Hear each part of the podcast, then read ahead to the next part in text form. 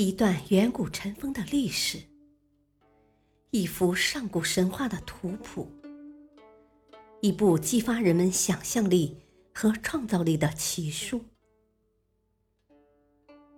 欢迎收听《山海经之山海趣谈》。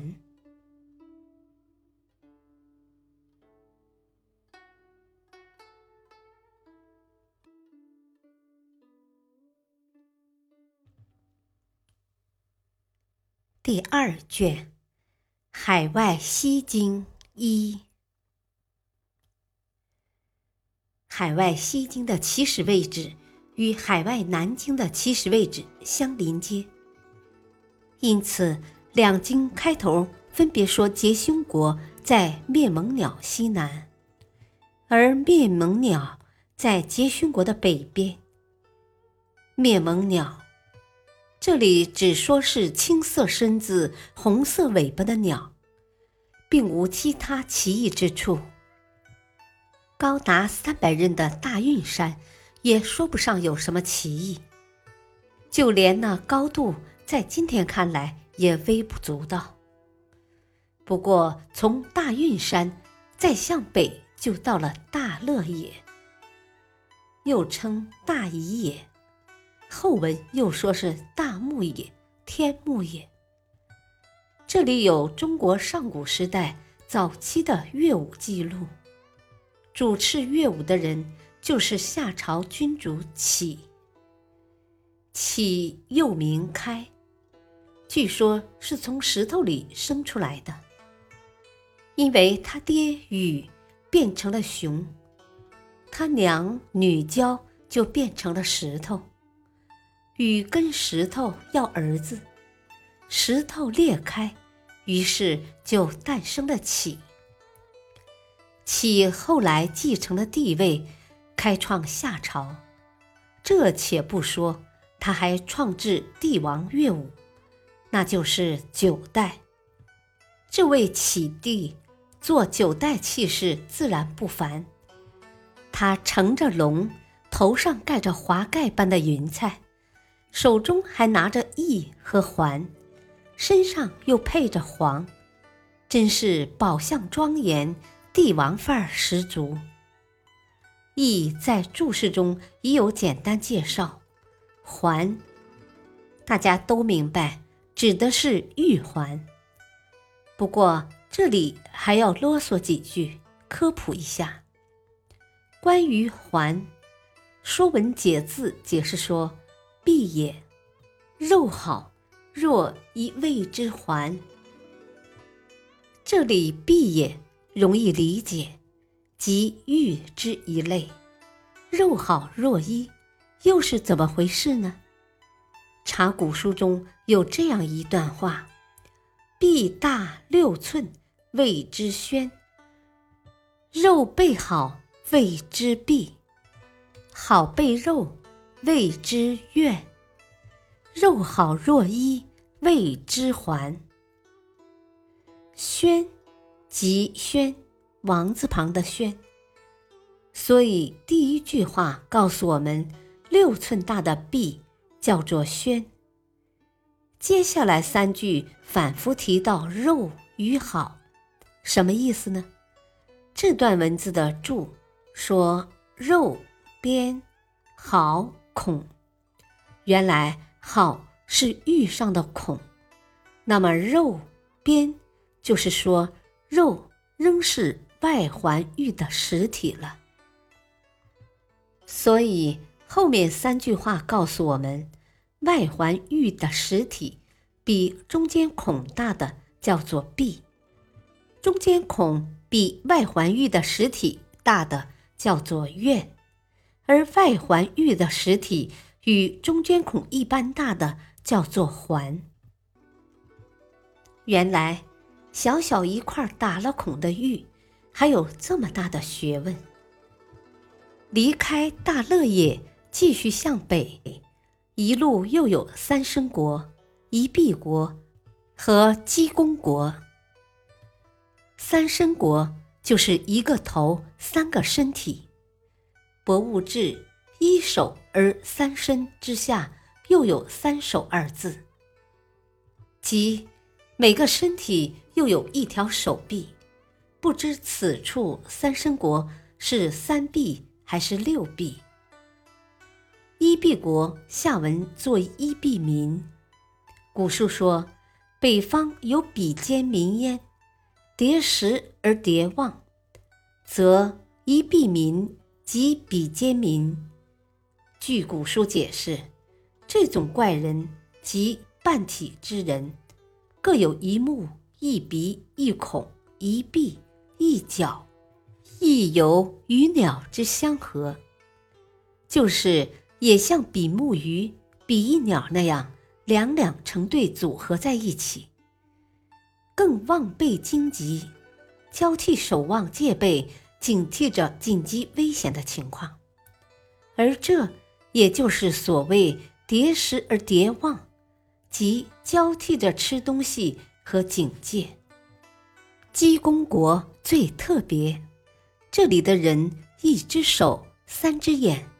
眼睛还分阴阳上下，阴上阳下，但不知是否像二郎神那样分布。他们又骑一种文马，这东西据后文海内北京说，产自犬戎国。先不管样子怎样，单是一条成之寿千岁，就令人羡慕。看来，鸡公国之人个个都是千年老寿星。老寿星们除了骑着文马，还有赤黄色的双头鸟陪伴在身边，神仙范儿十足。不过，他们可不仅是老神仙，还是狩猎能手和科技达人。古书中说，其人善为机巧。以取百禽，能坐飞车，从风远行。就是说，他们心灵手巧，能制作出兽捕各种禽鸟的工具，还能制造出滑翔机，借风势飞到很远的地方。古书上记载着这样一个故事：商汤的时候，这些鸡公国人真的驾驶着他们的滑翔机。飞来了，就降落在豫州地界。然而，商朝是怎么对待这些远客和他们的高科技的呢？他们当即把那些飞车毁坏，藏起来，不给老百姓看到。又过了十年，当地刮起东风，这才允许鸡公国人重新造飞车，飞回了原籍。关于鸡公国人回国，古书上用了两个字“遣之”，就是把他们遣返回国了。那他们居留在中国的十年间，又是什么待遇呢？古书上没有解释。不过从原文及悔之不以世人推测，估计也是关押起来了。至少是监视居住，不准和百姓来往，以免国人知道有那样的高科技存在。这个技术精巧的鸡公国，在《淮南子·地形训·海外三十六国》中记载为鸡骨国。研究学者们认为，鸡骨国这个名字更可信，因为一条腿的人种行动不便。相对于一条手臂的人种，也更容易，并有更迫切的需要创造出飞车来。无论一条手臂还是一条腿，鸡公国还是鸡骨国，古人对这些善为机巧的人还是赞誉有加的。古书上说：“妙哉工巧，鸡公之人，因风构思。”至为飞轮，灵颓碎轨，地汤是冰。颓即暴风，轨为车辙。这里引申为路线。姬公国人靠着聪明才智造出了飞轮，乘风而来，做了商汤的宾客，倒不如说是成了阶下囚。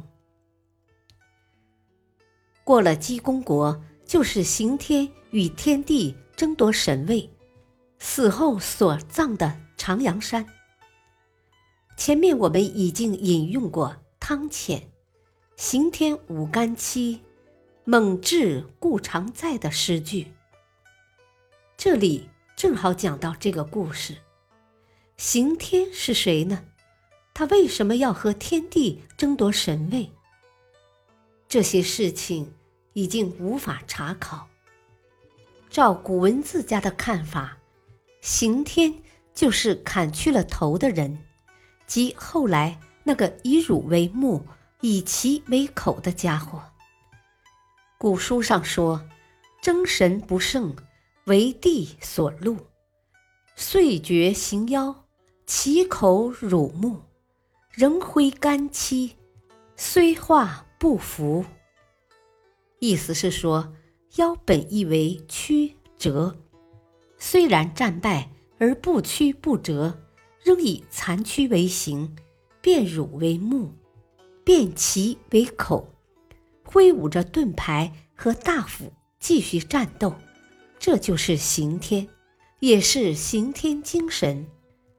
然而，研究者们认为，刑天的前身并非被光明正大的战败，而是中了诡计，因此才不甘心认输。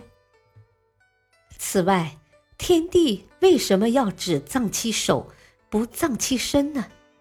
这恐怕也是个问题。当然，不论是否能回答前面的问题，刑天一事至少说明天帝的地位并非不可挑战，天帝也并非那么至高无上和公正严明。长阳山以北的女妓、女妻。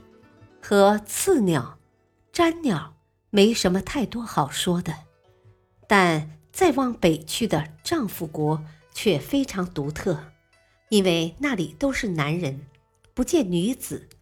说是男人国或者无妻国，倒是更加贴切。都是男人，怎么传宗接代呢？据说那里的人生二子，从行中出。妻父即死，两个儿子从父亲的形体中生出来，生了儿子的爹也就立刻死掉了。这样繁衍生息的方式也真是新奇，然而听起来又很悲哀，并且令人疑惑：生而无父，更不可能有母，已是人间惨剧。一来到这个世界，就要立刻学会生存，更没有任何人传授知识，他们的能力和认知从哪里来？又怎样懂得穿衣戴帽呢？然而，追问这些是没有意义的。正如再向北的那句“女丑之诗”，明明是十个太阳肆虐的时候。被活活炙烤而死的，却不知为什么被描述的好像一直躺在那里，而且还莫名其妙的用手遮着脸。后文《大荒西经》的女丑，则是以媚蔽面，就是以衣袖遮面。感谢收听，下期播讲第二卷。海外西经二，敬请收听，再会。